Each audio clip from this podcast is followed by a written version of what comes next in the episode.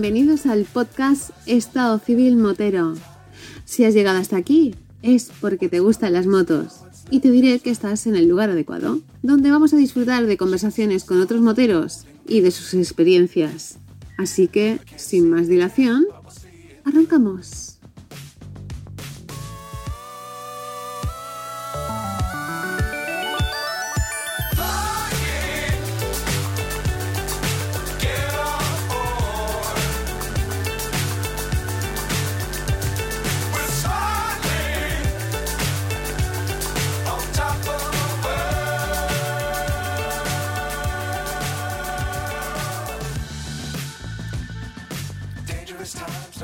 ¿Qué pasa, chavales? Este va a ser un episodio un pelín diferente. De hecho, este episodio se va a grabar justo después del que habéis escuchado la semana pasada con, Vicente y Fernanda. De hecho, yo creo que lo escuchaste el lunes y este va a salir, si mal no me equivoco, el jueves. Depende de lo que me dé tiempo a editar.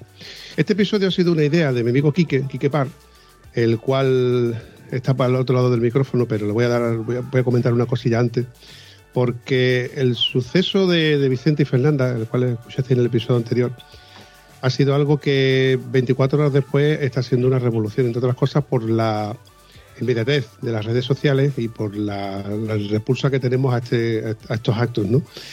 Y Quique me, lanzó la idea de, comentarlo, eh, de, hablar de este tema, de las sensaciones que tenemos en, en tantos otros episodios que hemos escuchado de gente que ha colado que da la vuelta al mundo, que circula por todo, por todo el mundo sin más problemas realmente de los que realmente pueden suceder, donde hace más ruido el malo que el bueno, pero evidentemente hay más gente buena que mala y te olvidas del ruido de que hace el malo.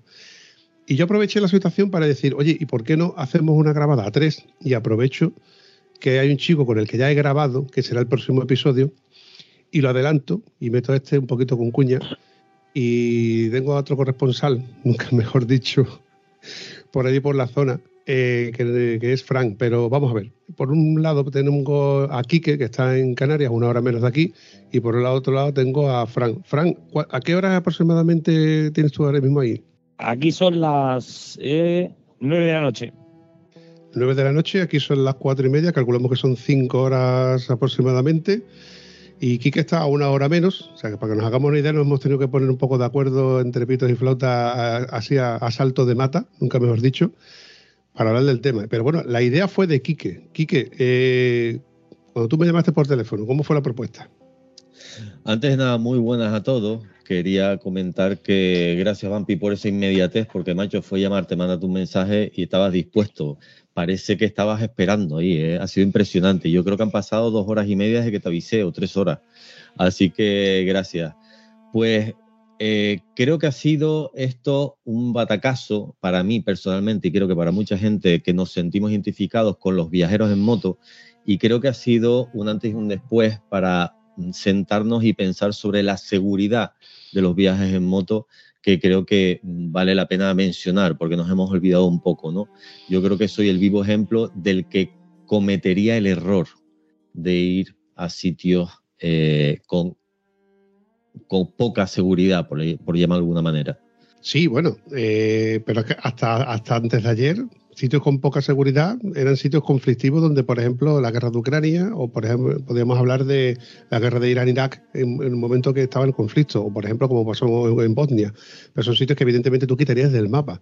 Pero circular, como hemos estado viendo, porque yo, Vicente y Fernanda, los llevo siguiendo bastante tiempo, aunque no asiduamente, y yo me ponía en contacto con ellos de vez en cuando, porque aunque no estuvieras siguiéndolos, el algoritmo de Instagram y de Facebook, las redes sociales, al fin y al cabo, hace que te aparezca eh, imágenes de los sitios donde han estado y cómo, y cómo lo han estado viviendo. Y ellos siempre han comentado, de hecho lo comentaron en el último episodio, que, ellos tenían, bueno, por cierta seguridad, donde incluso los grupos moteros te, le invitaban a estar en los sitios donde se podía comer bien, el hospedaje era barato y había cierta seguridad.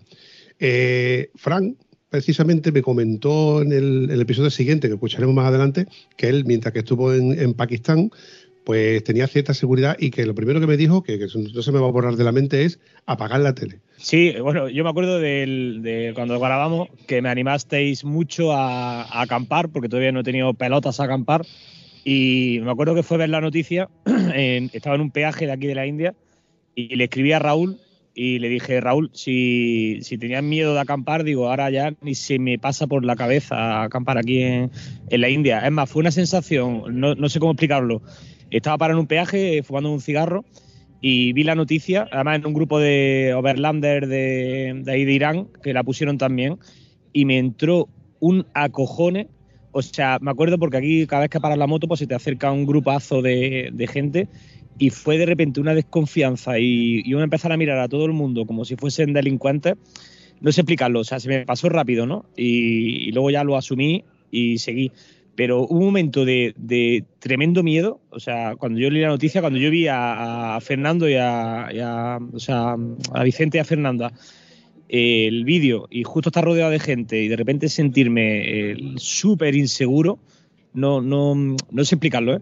el que me dieron ganas como de volverme. Luego ya lo asumí, eh, pienso que han tenido una mala suerte acojonante y que le puede, puede pasarte en, en, cualquier sitio, es verdad que, que en países más pobres, pues eh, que la gente tiene menos que perder, eh, quizás mm, hay más probabilidad de que te pase, ¿no? Que te pueda pasar en España o te pueda pasar en, en Europa, pero ya pensándolo largo, creo que han tenido muy mala suerte y, joder, vamos, lo siento muchísimo por ello. ¿eh? O sea, lo primero que hice fue escribirle a, por el Instagram, que imagino que tendrán miles de, mensajes, diciendo, oye, estoy aquí en la India, lo que te haga falta. O sea, me daba igual si me tenía que hacer mil kilómetros en la moto y plantarme donde estuviesen, eh, yo qué sé, por ayudarlo, por coger la moto, simplemente por, por acompañarlo. No sé, me sentí muy, muy identificado y no, la verdad que no sé explicarlo, pero tuve como una sensación de inseguridad de repente, o sea, ahí que para mí ya es normal, ¿no? Pararme en cualquier sitio, tal, estar viendo gente o que se te acerquen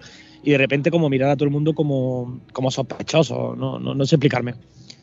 Sí, no, sí, sí.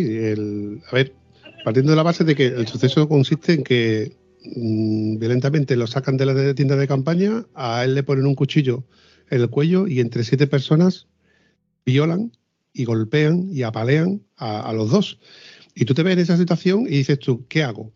¿Me envalentono y le parto la cara al primero que pille y los demás matan a, mi pareja, que es la persona que más quiero, que es la persona que me está acompañando desde, desde los últimos nueve años? O, me acuchillen a mí y en el momento que me acuchillen a mí ya no puedo defenderla a ella y aparte, si me matan a mí, ella es la siguiente, porque evidentemente es testigo, no van a dejarla viva. Y que siete personas, no eran ni uno, ni dos, ni tres, eran siete personas. ¿Qué haces tú en ese momento? Yo, el, salvando el que la gran víctima es Fernanda, ¿eh? o sea, totalmente. Claro, yo como hombre, pues me ponía en la piel de, Vicente.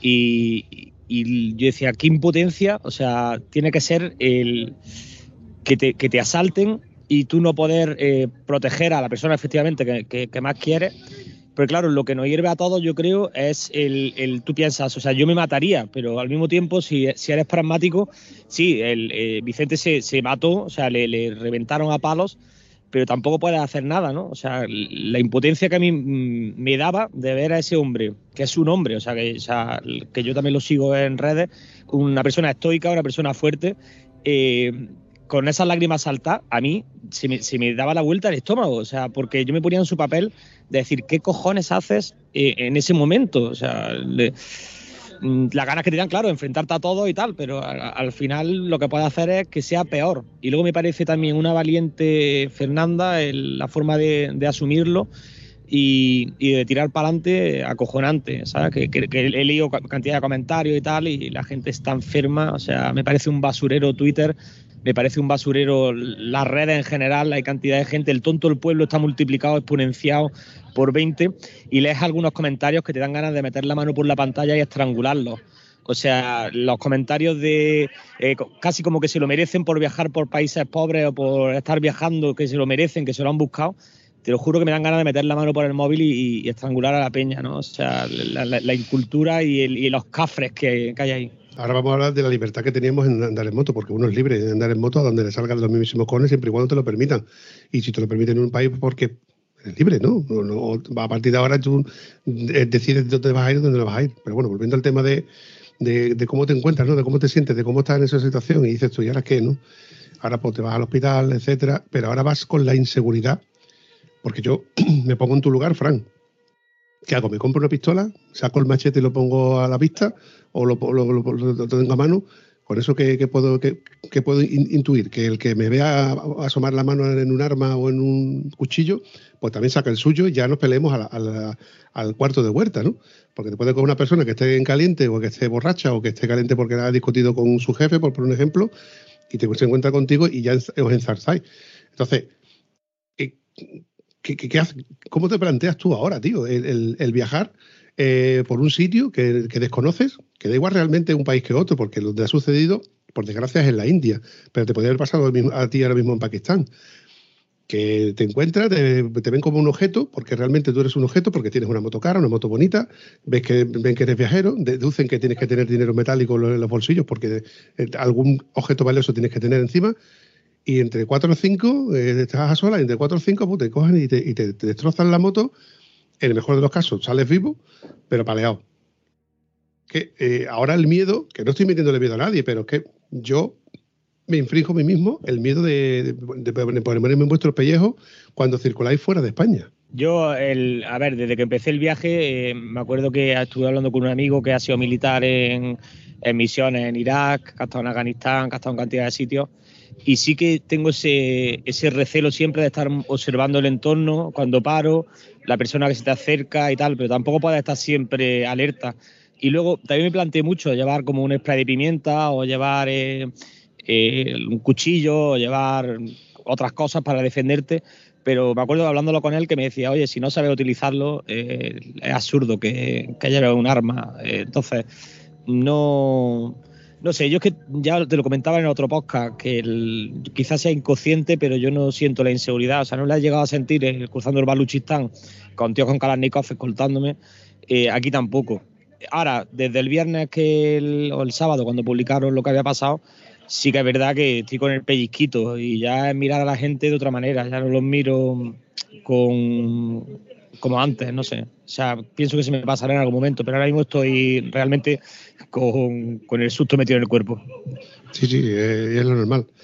Yo por la mañana temprano recibí un, mensaje de Antonio, mi compañero Antonio, del, del, del, del que menos me podía yo esperar que estuviera atento a las redes sociales. Y él la había recibido realmente reenviado a otra persona. Me dice, oye, Pampi, ¿tú sabes algo de esto? Claro, entro en la aplicación y digo, no me lo puedo creer. No me lo puedo creer. Primero la cara de, Fernanda y luego visiblemente el labio y la boca como la tenía y el moratón que tiene en la cabeza Vicente. Y lo veía y lo tuve que ver tres veces porque las tres veces cada, que, cada vez miraba yo uno de los dos porque no, me daba crédito de lo que estaba pasando, cuando precisamente una semana antes había grabado este episodio que ya ha salido. Entonces, Claro, lo primero que, hice fue mandarle un, mensaje a, Vicente, yo pensando de que no me iba a responder porque supongo que la acumulación de mensajes y demás de la familia, etcétera, o de los más allegados, pues le estaría por responder y me respondió, ¿no? Y me mandó un audio donde, bueno, me tranquilizó un poco, pero me dijo que, estaban bastante jodidos, que estaban todavía en el hospital, que habían pasado la noche allí y que más adelante publicarían eh, sobre el estado realmente de, de, cómo sucedido las cosas, porque estaban viendo que habían salido noticias en la televisión, que todavía no habían salido realmente noticias en los medios eh, de, comunicación reales como tal, ¿no? O sea, alguna, algún copy pega que vi yo en el mundo y cosas así.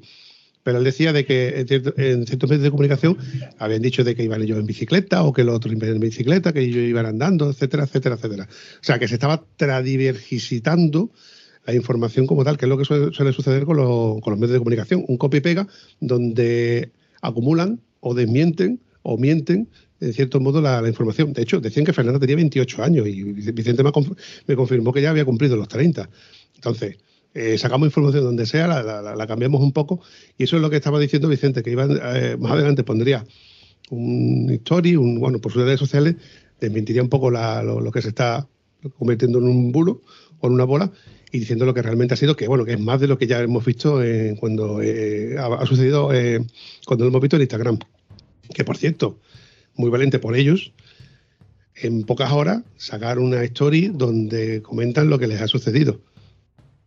Porque yo, por ejemplo, en mi pellejo pongo, pongo pies por polvorosa y salgo de allí corriendo porque no voy a ser que haya represalias o porque aparezcan otras familias o a saber que sí, que voy a las autoridades y lo denuncio, pero yo salgo de allí por pata.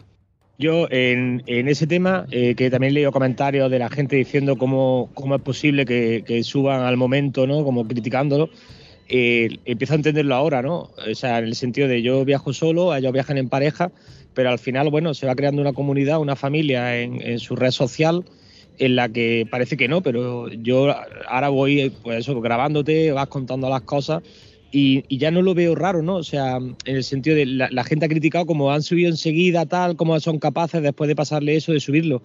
al final tú tienes la necesidad de sentirte arropado y de contarle a tu gente, y para ellos su canal es su gente, eh, lo que le ha pasado y, sentirse arropado. Y, no, no, lo veo tan, tan loco como la gente en los comentarios ¿no? les, les ponía como cómo pueden haber hecho eso de subirlo al momento si estaban impactados y tal, ¿no?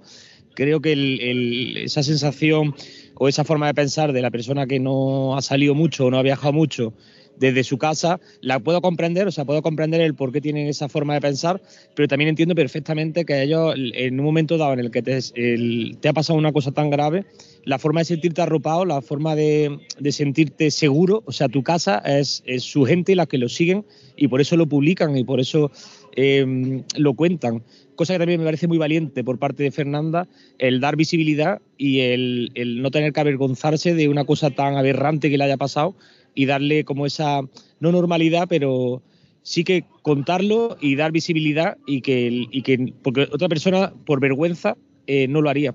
Entonces, me parece maravilloso. Y también en el sentido de, mira, aquí en el West House, el, el, que estoy ahora mismo, el, el owner, iba a decir, el, gerente, me lo ha contado hoy. O sea, está toda India conmocionada con lo que ha pasado. Y quizás eso va a servir para que la policía, las políticas se endurezcan y le va a venir eh, bien a las mujeres de India porque se van a endurecer las políticas, se va a poner el foco, se va a dar visibilidad y ojalá no hubiese pasado obviamente, ¿no? Pero dentro de lo malo se va a sacar algo bueno. Y yo creo que es que en la India, cuando violan a una mujer india, no se le da tanta importancia, que no debería ser así, pero habiendo pasado esto, se le da visibilidad y hace que el gobierno se ponga las pilas en que esto no, ocurra, pero ni a, ni una foránea, o sea, ni a una turista, ni a una local. O sea, que por ese lado, eh, bien y bravo por, por, Fernanda y por Vicente de contarlo, pienso. ¿eh? Yo estoy a la par totalmente contigo, Francisco. Quería comentar una cosa, no sé si tú lo utilizas también en tus viajes, que yo personalmente cuando viajo, cosa que la gente eh, eh, le cuesta entender eh, a veces es que nosotros publicamos por seguridad. Es decir, yo a veces publico para que la gente que me siga sepa dónde estoy. Por si me pasa algo, también sepa más o menos un radio mm, relativamente seguro dónde puedo desaparecer. eso en principio. Claro, en este caso ha sido un robo y una violación que es un caso muy excepcional. También hemos visto muchísimas veces a alguien que se cae, que se hace daño y se queda tirado X tiempo en una, en una cuneta y no tiene cómo avisar. Por eso yo personalmente también publico. También es cierto que no sé si la gente, este es el punto positivo de las publicaciones, pero el punto negativo también es cierto que me incluyo, cometemos el error de coger muchísima equipación. En mi caso, por ejemplo, tenemos cascos, tenemos chaquetas, tenemos eh, eh, eh, pantalones, botas, cámaras GoPro, cámaras 3D, tenemos un montón de equipación y no, no nos estamos dando cuenta que lo estamos publicando. Ese like, ese seguidor que tenemos, no, no sabemos de dónde sale, no sabemos quién es, no sabemos realmente si es un violador, un extorsionador en potencia, no tenemos ni idea. Por lo tanto, esto para mí personalmente a mí me ha dado una cachetada, me ha dado un punto de inflexión, por eso te, avisé, Vampi, porque eh, no coger miedo, como bien dijiste al principio, pero sí hay que ir más, más cautos. Los europeos hemos cometido el error, me incluyo, ahora hablo de mí, he cometido el error de que me he subido en el FOMO, me he subido en la pasión de los viajes en moto, me he subido en la pasión de contar mis viajes y mi pasión, que es viajar, pero no nos damos cuenta que también esa publicidad también puede ser negativa. Incluso en mi caso no, pero conozco gente que incluso hace una lista de lo que tiene y lo publica con un enlace de Amazon para ganarse dos euros. Y está poniendo una cámara de 2.000 euros, está poniendo una cámara 3D de 700, está poniendo un casco clean de 800 pavos, etcétera, etcétera, etcétera. Eso en España ya llama la atención. Imagínate en la India, ya Francisco ahora me comentará, qué significa un casco Klim de 800 pavos. Porque yo no sé el, sueldo medio de, de, una persona allí, pero tiene que ser una pasta. Eso en primer lugar. En segundo lugar, lo de Fernanda. Lo de Fernanda, como bien dijo Francisco, también se ha llevado la peor parte. Recordemos que aquí en España también ha pasado, que son casos aislados, pero lógicamente, y espero, yo tengo mis reticencias porque cada vez creo menos en la administración, pero ojalá sirva para que esa administración india tome medidas, endurezca las penas, ojalá, ojalá, y esto se convierta en meras eh, historias que han ayudado a que otras mujeres no sean o que puedan viajar eh, eh, libremente, ¿no? Pero tengo mis reticencias y otra cosita que, me, que, me, que quería también añadir es mi repulsa total ante los medios de comunicación, como bien acabas de decir, Vampi. O sea, eh, en primer lugar, eh, Vicente y Fernanda, si nos están oyendo, eh, me encantaría darles todo mi apoyo, un abrazo enorme. Sé que lo van a superar, sé que, que no nosotros que somos unos don nadie, pero si contactan con, con Bampi, con el podcast y nos dicen qué podemos hacer nosotros desde una comunidad motera para ayudarles, Bampi nos los comunicará y estamos encantados de echarles una mano porque ahora nos sentimos nosotros, me pueden corregir ustedes, que no sabemos muy bien lo que hacer, ¿verdad? Queremos ayudar, queremos hacer algo y, no sabemos muy bien lo que hacer, ¿no? O sea que si me oyen, un abrazo enorme, pónganse en contacto con el podcast, con Bampi y estamos encantados de oírlos, ¿no?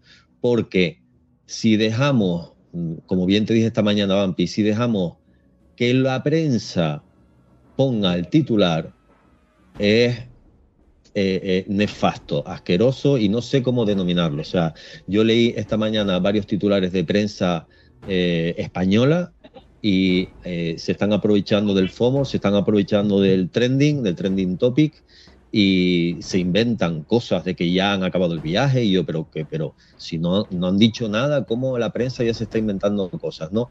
Así que invito a cuando hay cosas de estas, no creen miedo leyendo noticias, y que hay muchas maneras de informarse. En primer lugar, ellos mismos, ¿no? Que ellos no han dicho nada. Esperemos a que ellos digan la noticia y la información que creen conveniente. ¿De acuerdo?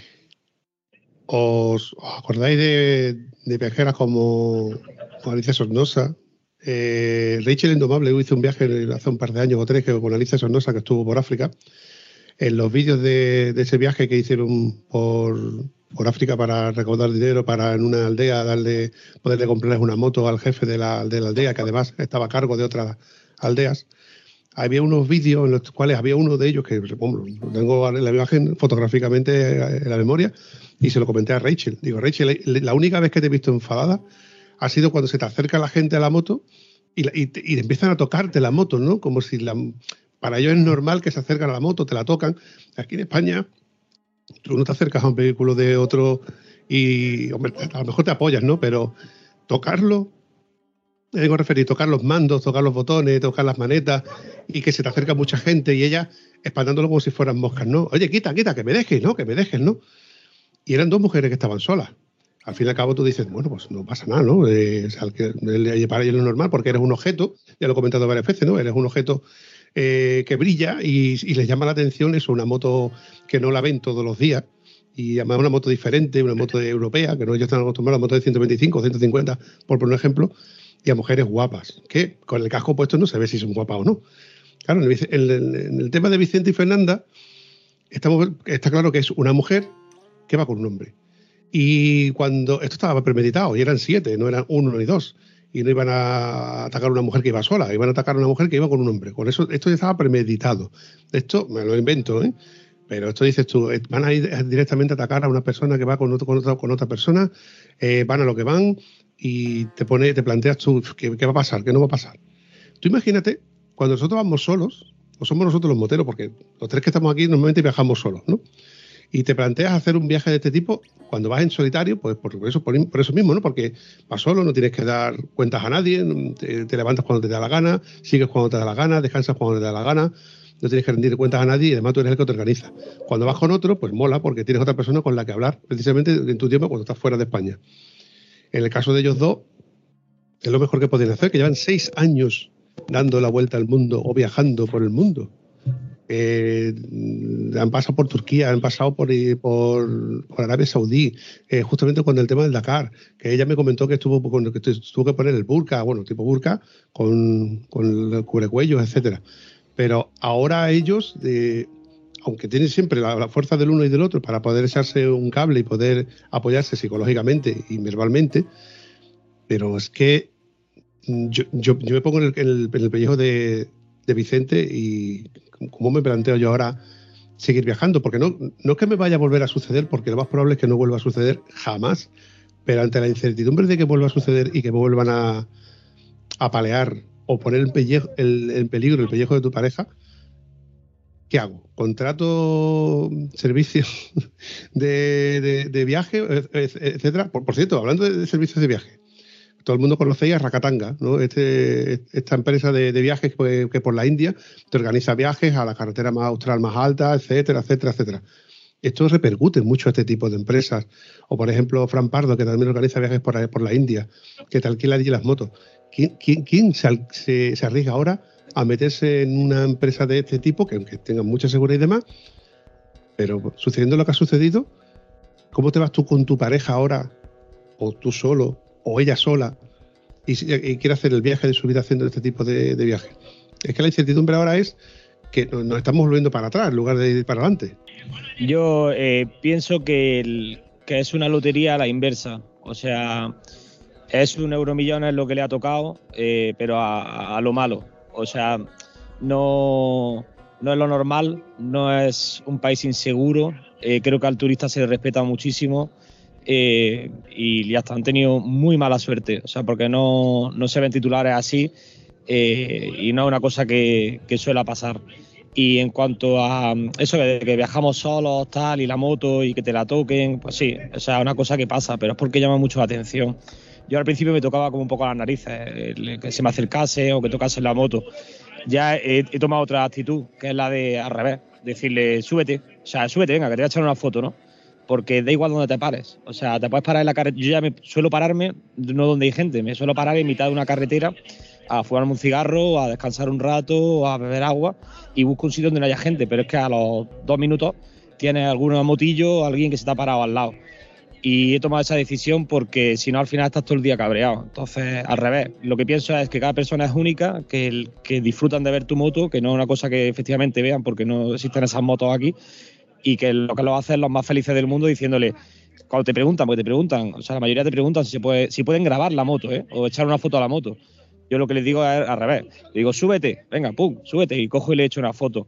Porque sé que le estoy dando como ese momento a, a esa persona y que cada persona es un mundo y que yo, aunque yo esté hasta los cojones de que me pase eso, para él es la primera vez o es una cosa como muy especial y que le estoy regalando ese momento. Entonces, yo me lo he tomado por ese, por ese lado.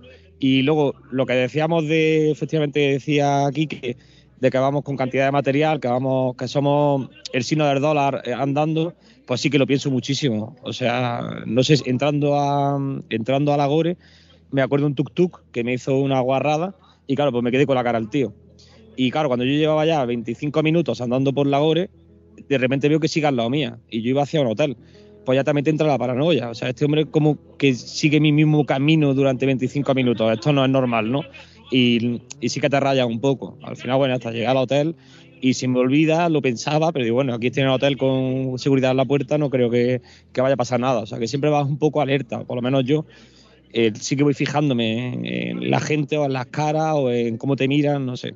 Pero que esto para mí sí que ha sido un impact de creo que voy a tardar tiempo en que se me quite de la cabeza y más ahora estando aquí en la India el que existe la gente mala y que, hay que tener mucho más cuidado que no podemos ir eh, felices o tan que yo soy muy no sé creo que soy muy ingenuo en la forma de viajar eh, yo quisiera lanzar una reflexión un poco en el aire. La gente me conoce por los viajes en moto, pero yo aparte de la moto también he hecho otros viajes, ¿no? Eh, hubo un viaje que me marcó un antes y un después, que fue Sudáfrica, fue Soweto. Eh, este, este viaje a mí me enseñó que no solo hay gente buena y mala, sino que hay gente que se está buscando la vida de la mejor manera que sabe. Y por ejemplo, para que te una idea, hubo un día en concreto que a mí me marcó en mi vida, que fue que alquilamos unas bicicletas con un grupo y querían cruzar el barrio de Soweto, el famoso barrio de Nelson Mandela, ¿no?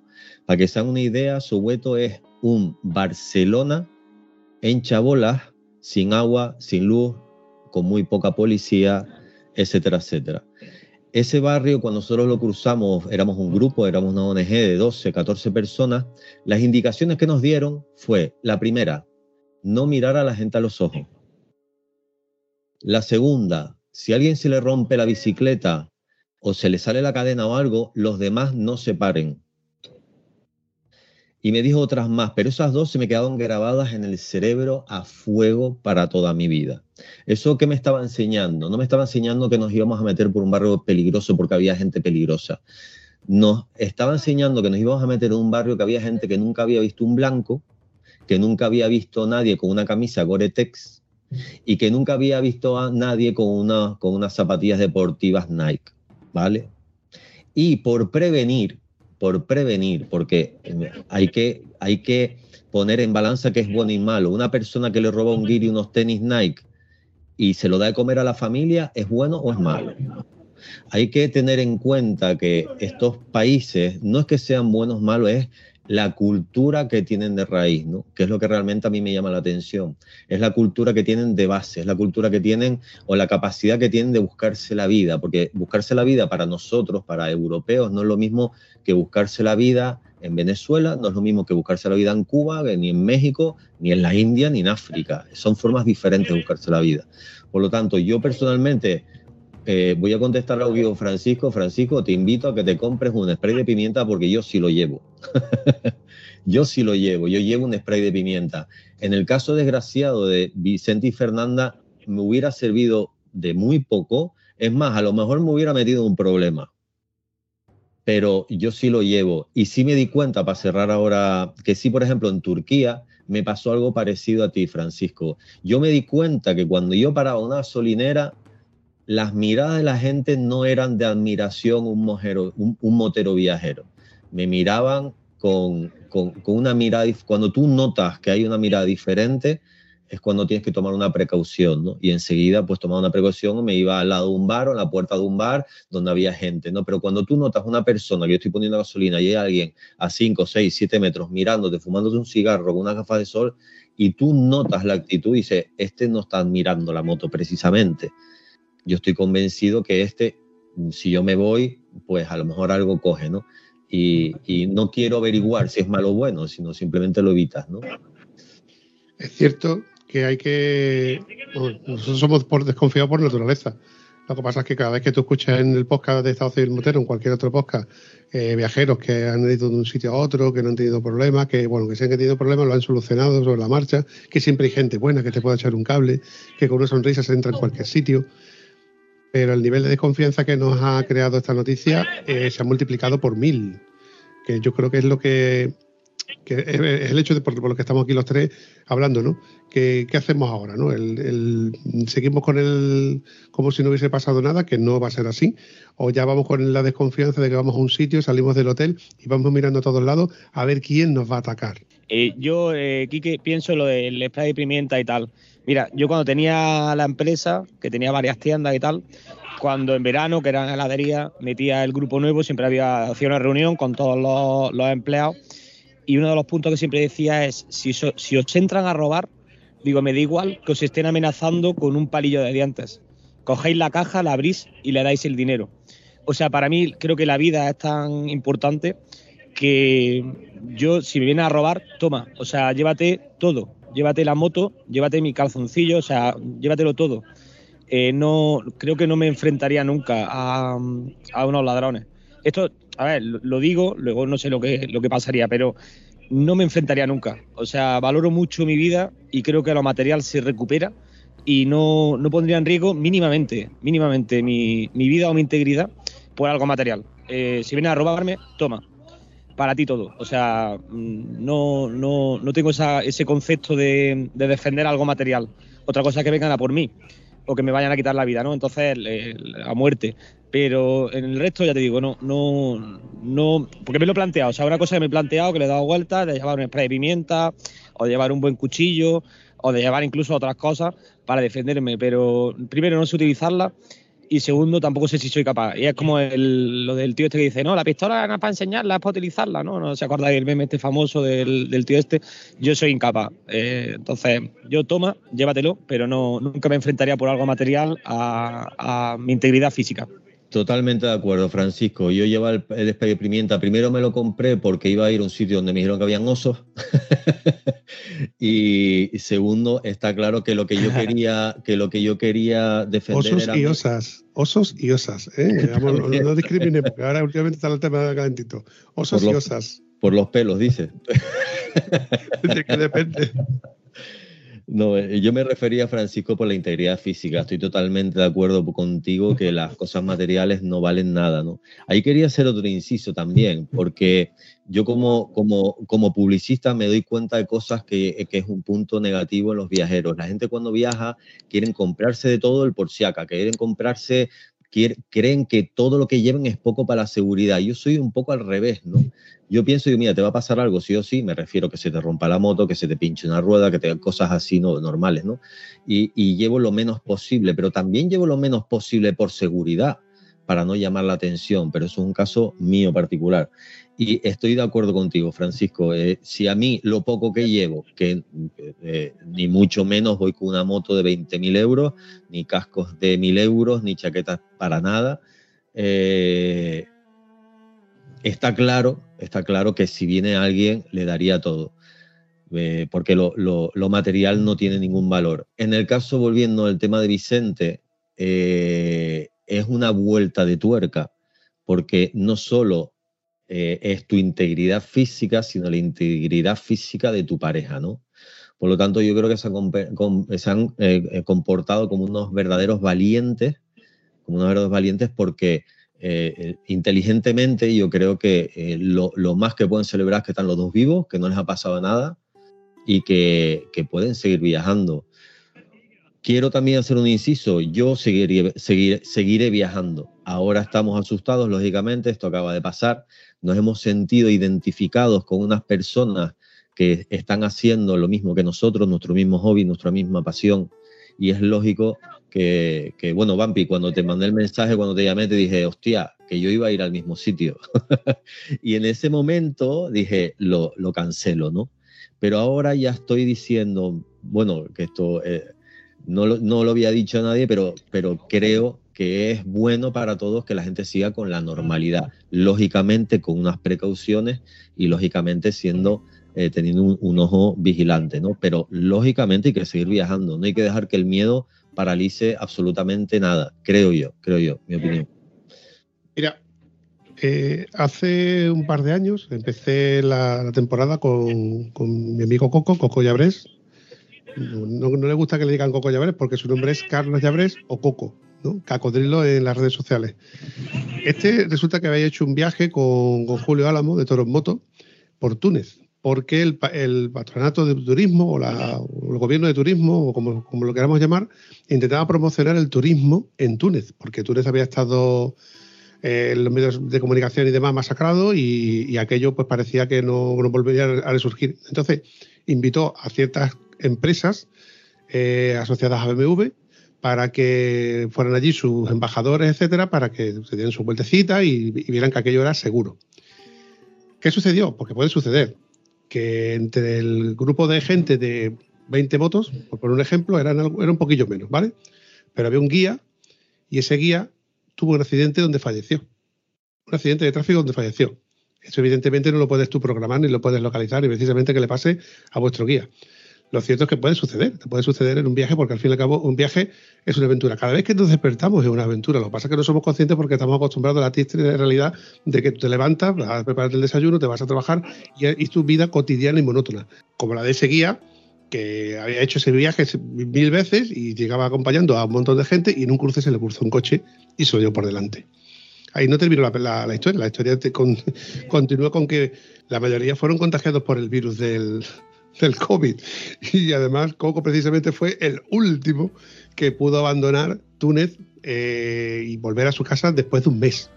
La historia es cuanto menos pilaguda, pero ahí está, ¿no? Ahí está la aventura, ahí está lo que te, arriesgas que te pueda suceder una cosa, te pueda suceder otra. También te la arriesgas en tu casa.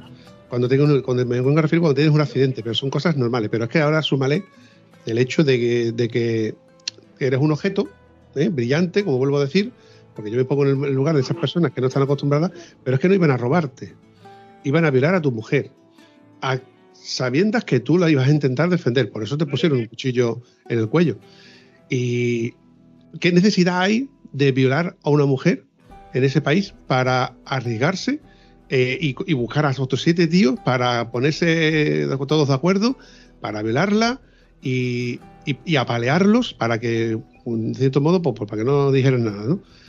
A ver, ¿qué te hace pensar? Que los indios son todos unos bárbaros y que son todos unos, unos delincuentes, ¿no? Sea verdad o sea mentira, me lo estoy inventando, porque yo no los conozco. Tú estás más cerca que ellos, Frank. Pero ahora yo me pongo en tu lugar y vuelvo a decir lo mismo. Voy desconfiando hasta de la más mínima sombra. ¿Tú qué? Eh, así es. Y, luego una de las cosas que he leído en la prensa, en la prensa india, que, que varios de ellos menores de edad, ¿eh? O sea, eh, es muy loco, es muy loco. Eh, o sea, muy loco. También, yo pienso muchas veces en países pobres que la gente, o sea, a ver cómo explico esto. Cuando es como la cuestión del tiempo, ¿no? Tú te das cuenta de que en países más pobres el tiempo relativo, va mucho más lento. Yo soy una persona muy ansiosa, me gustan las cosas rápidas.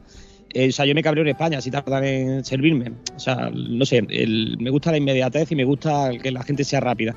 Aquí son súper lentos y hasta que ya llegas a, darte cuenta de que el tiempo aquí eh, se mide de otra manera, porque lo que tienen es tiempo. Entonces, no, no, le, no les molesta el tardar o el hacer cola o no sé. Ayer mismo fui a una tiendecita aquí al lado del warehouse y, y allí puesto en el mostrador y llegó otra familia, otra familia se hizo cola y estaba el hombre eh, haciendo cosas dentro de la casa y nos miraba y seguía haciéndolas y la gente nadie protestaba, ¿no? Entonces, eh, tienen tiempo, o sea, como que el valor que le tienen a, a la vida es bajo el, pueden, no sé explicarlo, o sea, no, se valora tanto la vida porque puedes perderla mucho antes. Entonces, el hacer ese tipo de cosas y jugársela, porque no sé si sabéis que aquí en la India todos los que van a arrestar van a cadena perpetua. O sea, esa gente se va a pudrir en la cárcel y en una cárcel india por haber violado a, Fernanda. O sea, no va a haber, no, va a haber miramiento. Esto no, esto no es España. Aquí no van a estar dentro de 10 años en un modelo de reinserción que tenemos que recuperarlo y volver a meterlo en la sociedad. ¿no? Aquí vas a pagar, es un sistema punitivo y se van a pudrir en la cárcel. O sea, son muy conscientes cuando hacen lo que hacen de la que se juegan y no le importa porque el valor de la vida es, bajo. El, quería contaros eh, que sigo a una. En Irán conocí a una persona que es íntimo amigo de una viajera que va en moto, iraní, y está ahora mismo en Nicaragua.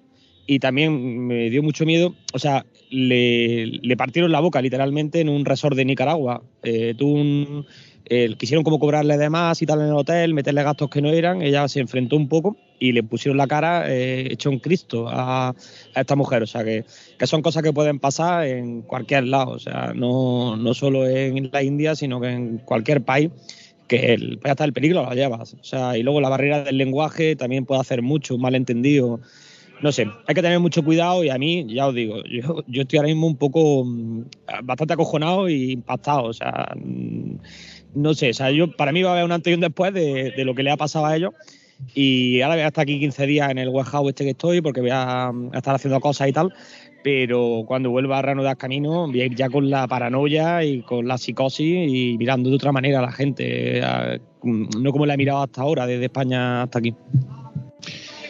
Y yo estoy seguro de que nos lo irás contando. Y yo espero que bueno que este miedo que de, estos primeros días pues vaya desapareciendo un poco. Para Vicente y Fernanda no era su primer viaje, yo llevaba muchos años viajando por países conflictivos, de hecho lo comentan en el episodio, y donde bueno pues se encuentran con cierta bueno con, ciertos problemas no y lo tienen que solventarlos un pinchazo un una que tienen que arreglar algo en la, en, la, moto o tienen que pasar unos días porque se encuentran enfermos etcétera. Y ellos están acostumbrados a solventar mm, cualquier tipo de problema en países que no conocen con idiomas que precisamente no conocen. Pero claro no te esperas esto ¿eh? nadie, nadie, se esperaba esto y mucho menos eh, a personas que nosotros conocemos o que empatizamos con ellos porque los seguimos en las redes sociales y los conocemos de, algún, de algún modo. Estos siete tíos no las conocían. Estoy seguro que no, los conocían, porque si los conocían, sabrían que tendría algún tipo de repercusión en las redes sociales, porque Vicenta es muy activa en las redes sociales. Quería aprovechar precisamente lo que está diciendo Vampi. Es una pregunta que tengo yo desde ayer. ¿Ustedes creen que eso fue producto de la casualidad? Que ellos llegaron a un sitio donde ya estaban estas personas agresoras o pudo ser que los seguían de alguna manera. Precisamente que ellos están publicando continuamente por dónde van. Yo ayer me entró un poco la paranoia también porque yo lo hago. Yo cuando voy de viaje, lo acabo de decir, yo voy poniendo por dónde voy por un tema de seguridad. Si hay un agresor, si hay alguien o un grupo en este caso que dice, oye, que esta gente viene para acá, es que me parece demasiado casual, es como dice Francisco, es una lotería, me parece demasiado casual que estén en el momento preciso donde hay un grupo de agresores sexuales en esa noche, en ese día, en esa hora. Es una pregunta al aire, una pregunta que tengo yo mismo, ¿no? Digo, ¿los siguieron realmente por redes sociales? Que de hecho yo entré y ellos ponen eh, hasta, hasta por dónde van los pueblos, o realmente lo siguieron o fue producto de la casualidad. Esto, esto fue producto de la casualidad, es algo que me, que me pregunto yo mismo, ¿no? Yo, en mi conspiranoia personal, que siempre desconfío de todo, y ya los que me conocéis más o menos un poco, sabéis que sobre todo de, siempre he dicho que el tema de las redes sociales es un arma de doble filo. Mira, os pongo el ejemplo de, un, de una conocida, de una madre del colegio, ¿vale? Que está, estaba en tiempo real con su teléfono publicando en Facebook todo lo que hacía, lo que comía, lo que no comía, dónde andaba, por dónde andaba, haciéndose selfies. O sea, en tiempo real como yo le dije en su día, tú ahora mismo le estás eh, publicando y además en abierto a todo el mundo que no estás en tu casa. Y publicaste este fin de semana que estabas en la sierra, con lo cual tu casa estaba desocupada y podía ocuparla cualquier otra persona. Y no lo quiso entender. No lo quiso entender. Y yo creo que sigue sin, sin querer entenderlo porque le pareció algo no, normal. Pero en el caso de Vicente Fernanda, que sí que lo estaban comentando casi, no a tiempo real, pero sabemos dónde estaban. Pero, pero nosotros desde aquí no sabíamos dónde estaban. Los que lo podían saber son gente que estuvieran cerca y que tuvieran acceso a Internet. Deduzco que si tú sabes que son personas mediáticas y que han tenido contacto con, bueno, en, sus redes sociales se ve que tienen contacto con mucha gente famosa y conocida, que tiene contacto, que tiene, bueno, que el gobierno, por ejemplo, eh, le puede echar un cable en un momento dado no te atreves a acercarte a ellos y, hacerles daño. A, mi sensación o mi, forma de verlo es que eran uno, dos o cuatro y se pusieron de acuerdo con otros tres, y fueron siete, que fueron a atacarlos esa noche y apague y vámonos, en un calentón de, por lo que fuera. También te digo que tú a, seis colegas no eres capaz de convencerlo para irte de cubateo, ¿eh? contra más para violar a una persona. Yo no creo, no creo, no creo que las redes hayan sido la forma en la que lo hayan seguido o supiesen dónde estaban. Eh, pensad que estamos en esto es un país de 1.500 millones de personas. Eh, ellos tienen repercusión, tienen repercusión en España o en, los países de habla hispana, pero es muy difícil que ellos lo estuviesen siguiendo, supiesen por sus redes dónde iban a estar. Yo creo que es más, me paro en una gasolinera, no encuentro hotel, vamos a acampar, te para y justo le pillas el, el, el malhechor, dos de ellos que lo están vigilando, o sea, que, que de repente se dan cuenta, le entran en su radar y los van siguiendo un poco, ven dónde van a acampar y luego ya se organizan y van a, a robarle y hacer las cosas aberrantes que hicieron. Pero no creo que sea una cosa de que lo siguiesen en redes. O sea, simplemente es una lotería muy mala de entrar en el radar de unos malhechores y que, y que lo atacasen porque ya digo, en un país de 1.500 millones de habitantes que no son de habla hispana, es muy difícil que lo fuesen siguiendo por, redes, o eso pienso yo. Al fin y al cabo, yo sigo pensando que ha sido fruto de la mala suerte, que haya coincidido de que uno la haya visto o que cinco la hayan visto y hayan ido a buscarlo al sitio más remoto. Yo, yo que he hecho muchas acampadas al aire libre, evito por todos los medios posibles acampar en un sitio que sea accesible. Con eso también me arriesgo a que soy estoy vulnerable porque no estoy no soy accesible si me sucede algo a mí eh, yo, yo que se me cae la moto encima y me rompo una pierna.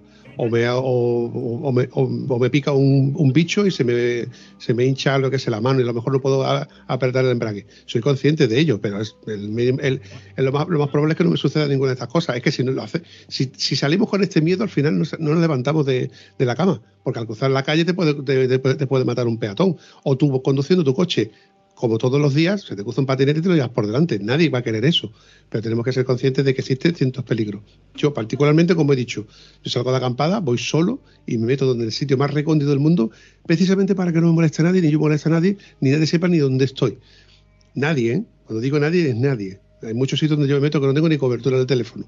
Y que, soy un valiente o soy inconsciente, depende de cómo lo queráis mirar. ¿Qué es lo que pasa ahora? Con los puntos de vista de, las redes sociales, que hay quien da, su teclado y sin tener ni puñetera idea dirá que son un inconsciente y otros que dirán que eran unos valientes y que ahora pues son, son consecuencias de haber sido unos valientes o unos inconscientes. Yo realmente la verdad es que me siento muy identificado con ellos. Soy, eh, además tú lo sabes, Vampi, soy el típico que se coge la tienda campaña y coge la hamaca y lo que busco es un país recóndito y poner una hamaca y quedarme mirando los pájaros del lugar. y muy rara vez me pienso realmente mi, integridad o mi seguridad, ¿no? Al revés, lo que pienso es a ver si me va a salir aquí un animalito y me va a morder, ¿no?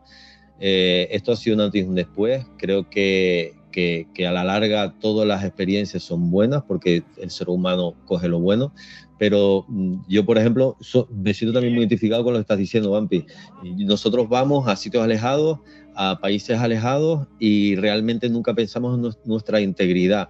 También es cierto que países como India, países como África, Turquía, entre comillas, por Turquía es bastante seguro. Mira, por ponerte un ejemplo, acabo de poner, por poner, ¿no? En Google, eh, cantidad de violaciones en la India y el primer resultado, no voy a decir, te lo leo literal, cada 22 minutos se denuncia una violación en la India.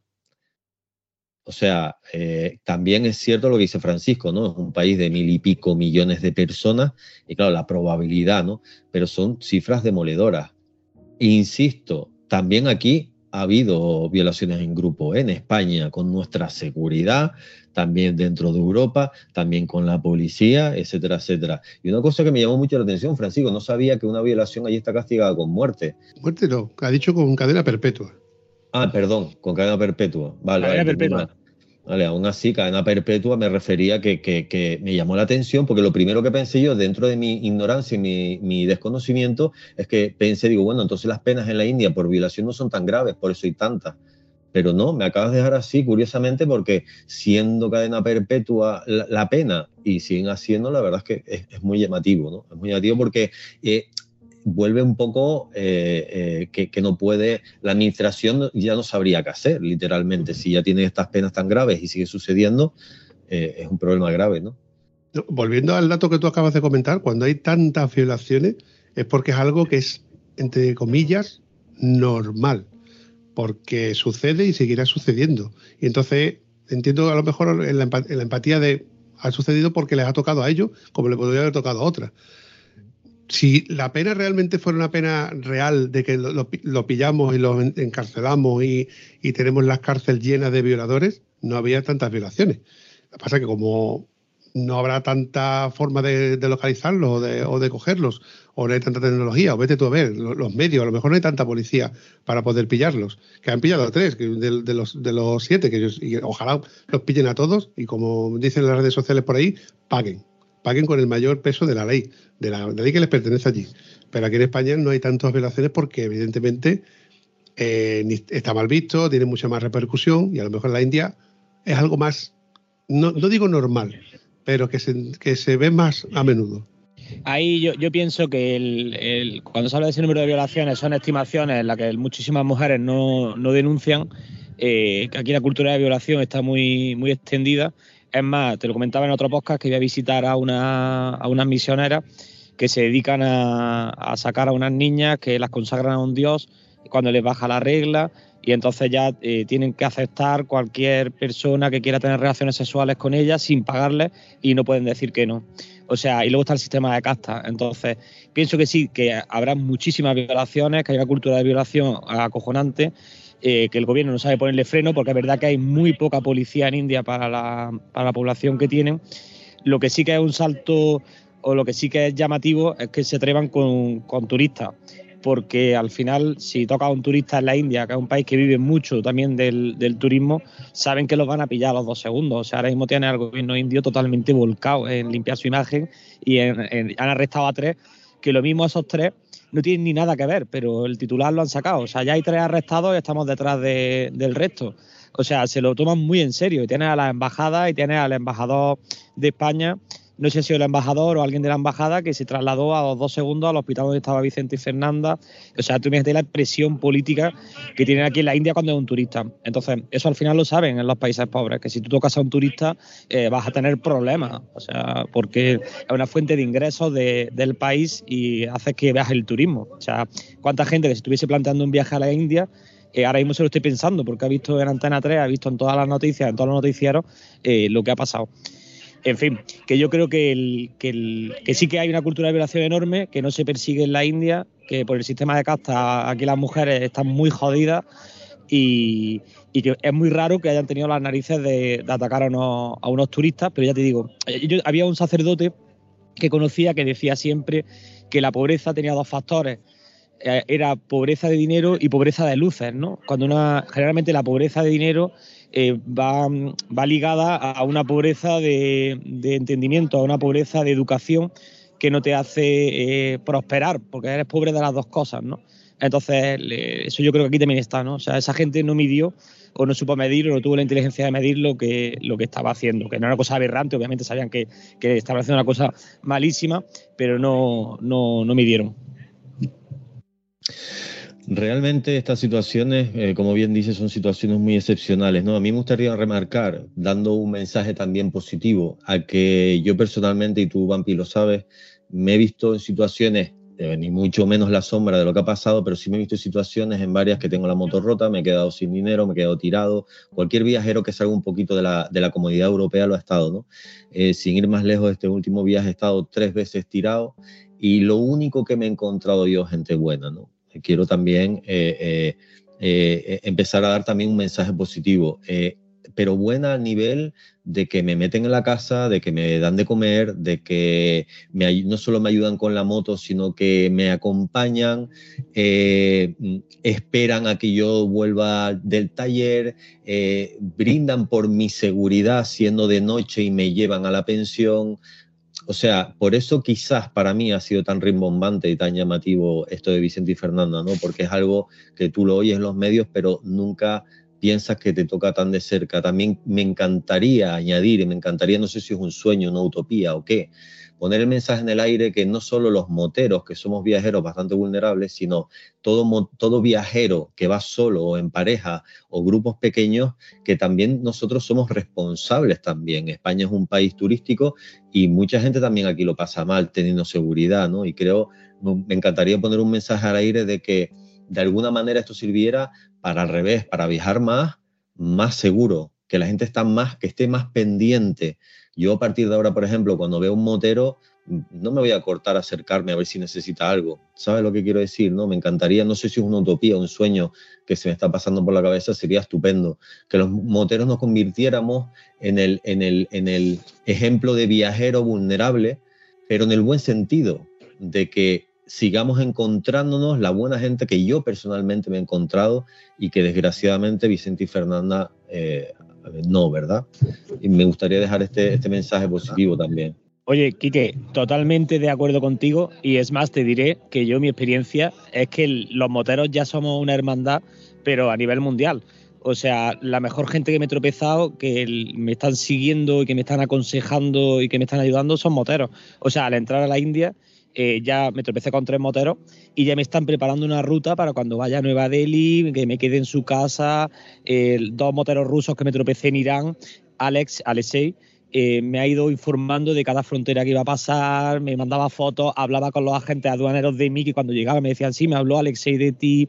O sea, creo que ya hay una hermandad y efectivamente yo en las horas de moto he pensado lo mismo que tú, Quique, el decir, yo en España, yo estoy en Granada, yo soy de Granada cuando yo esté en Granada y vea aparecer, antes lo veía, veía al motero con sus pegatinas, con matrícula de Austria, con matrícula de tal, yo cuando vuelvo a España, o sea, pienso acercarme, ¿cómo estás? ¿Qué necesitas? Vente a tomarte una cerveza, ¿dónde está tu hotel? ¿Quieres venirte esta noche que te voy a enseñar la ciudad? O sea, no pienso perder oportunidad de ver un motero en España y acercarme a decirle, efectivamente, oye, eres motero, yo también soy motero, eh, ¿dónde te quedas? ¿Quieres salir esta noche? ¿Quieres que te enseñe la ciudad? O sea, mm, antes no lo hacía, a partir de ahora voy a hacerlo siempre cuando esté en España, el buscar al motero, hablar con él y tratarlo y, abrirle las puertas de, mi país. Esto es una anécdota que voy a contar. Hace muchos años abrieron un, un Mediamar eh, aquí en Huelva. Eh, fue la novedad, ¿no? Aquello era un boom de, gente. Y una de esas veces que vas para allí a, bueno, a ojear un poco, no sé si fui a comprar un pendrive o alguna historia de esta, eh, me vi dos motos, dos, motos de, enduro, una de receta y la otra no recuerdo exactamente cómo todo es, que, viajaban hacia Marruecos y, pasaron por Huelva, no sé por qué exactamente, porque en aquel entonces no existía todavía el ferry ni para Canarias ni, ni, ni ningún tipo de ferry, pero pasaban por aquí, supongo que cogerían por Portugal. Y estaban buscando cómo hacerse una tarjeta eh, española porque no, no tenían cobertura ni tenían demás. Y yo les ayudé a encontrar un sitio que fuera más barato y que les sirviera para sus teléfonos que, que sí que estaban liberalizados. Entonces yo le hice un poco de traductor eh, en un inglés, os podéis imaginar el inglés que yo, yo tenía, pero le hice, eh, le hice entender que en vez de llamarle iba a costar más barato y yo les indiqué dónde podían ir, etcétera, y de, hecho le, conocí a la, chica que estaba que trabajaba en la, tienda y sé que quedaron contentos porque luego me, me informé y demás. Entonces, no cuesta ningún trabajo echar una mano y entre nosotros, los moteros, que precisamente somos más solidarios que ningún otro colectivo, estoy seguro, eh, estamos dispuestos a ofrecer nuestra casa, nuestro dinero, nuestras pertenencias, siempre y cuando, evidentemente, podemos, ¿no? No desconfiamos, no solemos desconfiar de, la gente y más cuando precisamente sabemos que, que han pasado por penuria, que han pasado por sitios tú, Fran, que tú vienes de, haber hecho un recorrido muy largo, tú te encuentras con otro motero y le cuentas, pues yo he hecho tal sitio, tal sitio, tal sitio. Entonces, llega un momento que llega una conexión, una empatía, y evidentemente es más sencillo conectar con esa persona, aunque hable otro idioma. Lo cierto es que eh, salir a la carretera en nuestra zona de confort, seguirá siendo nuestra zona de confort, fuera de ella vamos a ir desconfiando mucho y yo no digo de comprarte un taser y de comprarte spray de pimienta, pero vamos a ir mucho más cuidado y vamos a ir más, más pendiente y a lo mejor preguntándolo a la policía local si te la encuentras o visitar consulado en el mejor de los casos, ¿no? Por más que nada por saber cómo es el estado o, qué sucede o cómo dónde puedo meterme o dónde no puedo meterme. El informarte un poco más. Que por otro lado las redes sociales también funcionan muy bien para eso porque te pone en contacto con cualquier otro overlander o viajero en plan tieso como el, eh, Frank que va comprando el paquete de tabaco 20 duros, pues buscando la fórmula de, ir sobre seguro en cualquiera de los países que vayamos visitando. Eh, totalmente de acuerdo contigo, Vampi. Mira, yo quisiera contar una historia muy chiquitita para terminar y dejo también el mensaje final, que quiero que sea positivo. Es, importante que sea positivo también. Eh, como bien saben muchos de mí, eh, la primera vez que se me rompió la moto en, Lituania, yo flipé. A mí se me rompió la moto, me quedé tirado a una autopista. Me para, lo voy a cortar rápido, lo voy a contar rápido para que sea corto. Me recogió un tipo el par de horas, me llevó a la casa, me dio de comer, me, me invitó a la casa durante cuatro días. Él se iba a trabajar, me dejaba la llave para que yo hiciera turismo por la zona, para que volviera a su casa. Y mientras la moto se iba arreglando, él me daba de comer, me daba conversación, me invitaba a una cerveza por la noche, me invitaba, o sea, fue algo espectacular, ¿no? Eso para mí fue un clic en mi vida porque yo en todo momento había, lo único que había eh, oído era la mala fama que tenía Lituania, que en asesinatos y tal, que había zonas muy jodidas, ¿no? Fíjate tú en Lituania, cágate. Pues, ¿qué pasa? Yo tenía todo ese miedo eh, en todo momento en el cuerpo. ¿Cuándo me voy a despedir de él? Cuando me voy a despedir de él, él me dice, te voy a dar la, dirección del taller, vete a buscar la moto y nos vemos después en mi casa. Yo fui a buscar la moto y no quería volver a la casa. Yo quería pirarme porque piense, ahora viene el robo que está la moto, fíjate tú mi mente, ¿no? Ahora viene el robo que está la moto arreglada, ¿no? Cuando realmente, cuando llegué a la casa, volví, digo, a ir a la casa que le debo dinero, me prestó dinero, digo, le dejo el dinero a la mujer y me piro. Y en el momento, en ese momento, apareció el tío con dos cervezas y me dijo, espérate, la última y te vas. Pues yo en ese momento digo, bueno, me siento, me tomé la cerveza, lo miré y le pregunté, tío, ¿por qué? Y la respuesta de él fue, tú no hubieras hecho lo mismo por mí. Eso a mí me demostró que hay que tener fe en las personas, que hay que confiar en las personas con mucho cuidado, hay que tener eh, siempre un ojo avisor porque no todo el mundo es bueno. Si algo tenemos que aprender de esto es que no todo el mundo es bueno, pero eso para mí fue una, una reflexión ¿no? que le dejo aquí en el aire, para mí muy bonita. Quiero volver a incidir en Vicente y Fernanda, si nos oyes, ponte de acuerdo con Bampi si te apetece. Bampi tiene repercusión en muchos de nosotros. Por si quieres que hagamos algo, que te ayudemos en algo, estaríamos encantados de ayudarte. Te mando un abrazo enorme, igual a Fernando también. Y nada más, por mí me despido. Yo seguiré viajando y espero que y no son moteros también, vean los moteros como gente que está haciendo una pasión, pero que es vulnerable y que se acerquen, que le pregunten a la gente si necesitan algo, si pueden ayudarles en algo, porque desgraciadamente, si una persona le hubiera dicho a Vicente y a Fernanda esa noche, si necesitan algo, y hubiera dicho que, que sí, y lo hubiera invitado a cenar, a lo mejor esto no hubiera pasado. Por lo tanto, es importante tener conexiones con gente, como estamos haciendo los moteros, conexiones con gente del lugar. Creo que han tenido, ha sido una lotería a la inversa, eh, muy mala, que no, que no puede paralizarnos, que India es un país maravilloso, de gente maravillosa, y en todos los países hay gente maravillosa, y hay un pequeñísimo porcentaje de gente mala, de gente que puede hacer daño, o sea que no podemos etiquetar un país por un hecho aislado. Por otra parte, si escuchan el, podcast Vicente y Fernanda, darle todo el ánimo, eh, un abrazo, eh, o sea, que compartimos todos, creo, la, frustración que, ha podido, que han podido sentir, eh, sobre todo Fernanda y por otro lado Vicente, yo no se me quita de la cabeza y no sé si sonará machista, pero mm, en una pareja que tú no, no, poder defender a, tu pareja, pero claro, contra siete que, que puedes hacer, o sea que todo mi ánimo que no le hagan ni puñetero caso al hate que, que en, redes y efectivamente que, esto sirva para que todos los moteros que ya da una hermandad de por sí, o sea, a mí me parece flipante la hermandad que hay entre moteros, porque se incentive más y que en España cualquier motero, que todos nos acerquemos a cómo está, qué te hace falta, qué necesitas, oye, te enseño la ciudad, porque me parece una cosa que es, que es preciosa. En fin, chavales, para mí un placer que hayáis pasado por el podcast de Estado Civil Motero. No ha sido tan placentero eh, sacar un tema tan candente, pero evidentemente a mí me, afecta, porque cuando me tocan un colega, me jode. Cuando tocan a dos colegas, me jode. Y cuando son precisamente gente que ha pasado por aquí con la cual tengo empatía, me jode un montón. Y no me pongo ni siquiera en su pellejo. Y por eso cuando Quique me, me ofreció, me ofreció no, me, me, tentó a grabar un podcast donde hablásemos de nuestras sensaciones, pues mira, Así que le dije que sí en, el momento, a falta de contactar con Francisco, porque yo sé que Francisco estaba por esa, por esa zona y parecía más que interesante pasar por aquí. Más que era el contenido en sí, que también, sino por contar nuestra, nuestra experiencia, nuestra, nuestras sensaciones a, 24 horas prácticamente que se ha hecho público eh, este, este trágico suceso. ¿no? En fin, chavales, lo dicho, por mi parte, despedirme. No os voy a preguntar qué tal lo habéis pasado, porque normalmente cuando paséis por aquí ya os lo pasáis muy bien. Y este episodio, que es un poquito más diferente, también quiero que sea diferente en la, en la despedida. Desde aquí, desde Huelva, os mando un abrazo, uno para Tenerife y otro para la India yo para, para finalizar, eh, simplemente gracias Vampi, la verdad, por dar esta, eh, esta rapidez que ha sido impresionante. Me gustaría que la gente se quedara con este mensaje final, con este mensaje positivo de que los moteros somos una hermandad, que como bien has dicho, tú somos colegas y que hay que ayudarse. Simplemente eso. Creo que ha sido eh, bueno, creo que ha sido positivo. A lo mejor no, no, nos lo hemos pasado tan bien como si estuviéramos en cerveza, pero eso no quita que sea igualmente importante. Así que nada, un abrazo a todo el mundo y nos vemos la próxima. Eh, pues nada, lo mismo, que un placer siempre hablar con vosotros, o sea, y que dentro de lo malo, un abrazaco a Vicente y Fernanda y joder, que esto no vuelva a suceder y que los moteros es una hermandad, es una hermandad. Un saludo a todos y un abrazaco.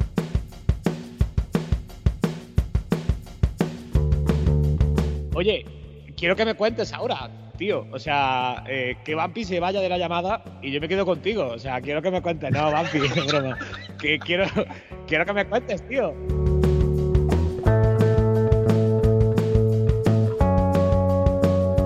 Que ya, eh, te comentaba que mi hígado estaba incorrupto y estaba nuevo, pero ya en la India eh, he vuelto a asustarlo. Qué gorfo, ha pecado, ha pecado.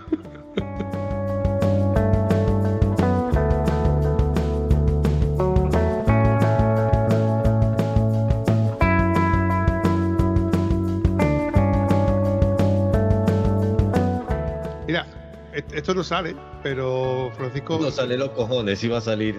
¿Qué coño que no sale? Cuando yo digo que no sale, es que no sale, cabeza. Sí va a salir, seguro que va a salir. Se lo va a soplar. No, cabrón. Que, luego, que luego sale. Yo te iba a decir que luego salen muchas cosas, ¿eh? Sí, que partida de cabrones hoy, es verdad. Acabo de recordar que los dos ya habéis grabado conmigo. ¿A quién vas a engañar ya? ¿Qué va a engañar? Eh, esto suena solo la puntita otra vez, sí, hombre. Ay, ay, ay. A, a, ti ya es difícil engañarte, a Fran por lo menos lo puedo engañar.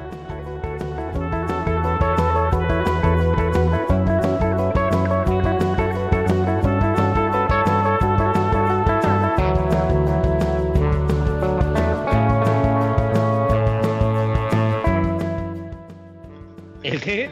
Claro, hombre, para ah, que, que, nos ponemos serios, cabeza, que nos ponemos serios. Y al final, pues, y, nosotros ninguno de los tres somos precisamente serios, pues conozco a vosotros dos partir de mamones.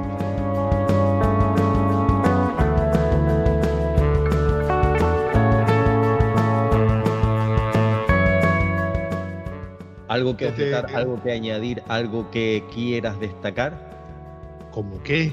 Si la, la idea ha sido tuya, cabrón. Sí, por eso mismo, como, como ha sido mía, si tú tienes algo que, que quieres...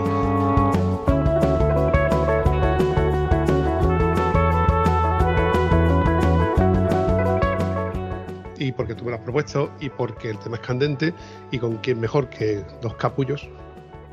Claro, para hablar de capulladas es mejor dos capullos. Ahí Ay. había, un tercero, lo que pasa es que este mamón, mi amigo Luis, está, está por el Pirineo Aragonés.